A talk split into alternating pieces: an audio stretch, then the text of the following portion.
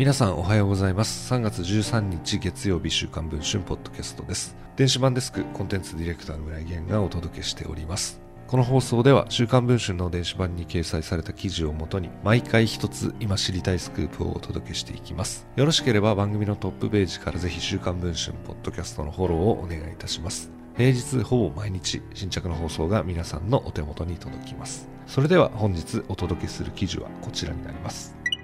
2017年に夏の甲子園を制した高校球界きっての名門花咲徳春高校の野球部員の飲酒喫煙が週刊文春の取材で分かりました。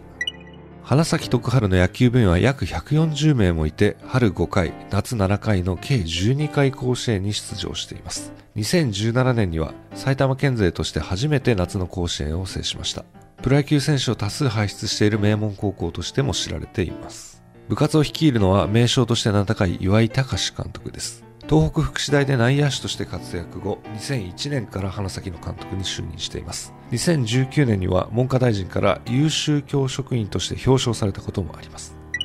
飲酒喫煙が明るみに出たのは2月23日。ある3年生部員のインスタグラムのストーリーズに動画がアップされたのです。学校の関係者によると、部活を引退した後の今年2月、野球部の仲良しグループが中心となって飲み会だったといいます。一部サッカー部の選手もいたといいます。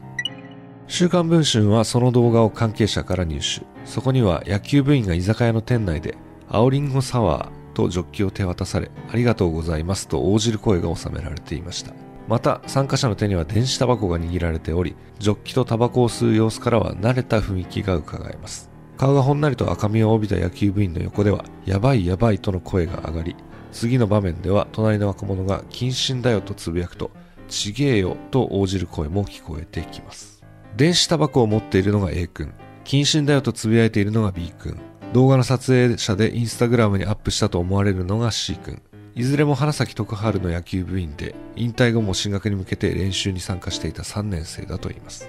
謹慎と出てくるのには理由があると言います。実は野球部では昨年の9月にもこの動画に出てくる選手のうちの1人の喫煙がバレ学校から謹慎処分を受けているのだといいます。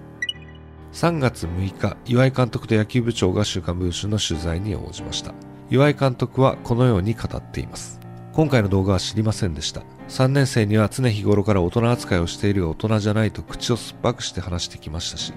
SNS の使用についても何度も指導を繰り返してきました。昨年の規制については高野連にも報告し厳重注意を受けています。岩井監督はその後高野連に今回の件も報告すると明言し本人たちにも確認したとしてこのように語りました。動画の生徒らは飲酒喫煙を認めており規則にのっとり処分します。二度とこのようなことのないように襟を正して取り組んでいきたい。現在配信している週刊文春の電子版ではこの動画のさらなる詳細や常習性が疑われる背景昨年野球部で起きた盗難事件などについても報じています。電子版の記事の方もぜひチェックをしていただければと思います。それでは本日の放送はこれで終わりたいと思います。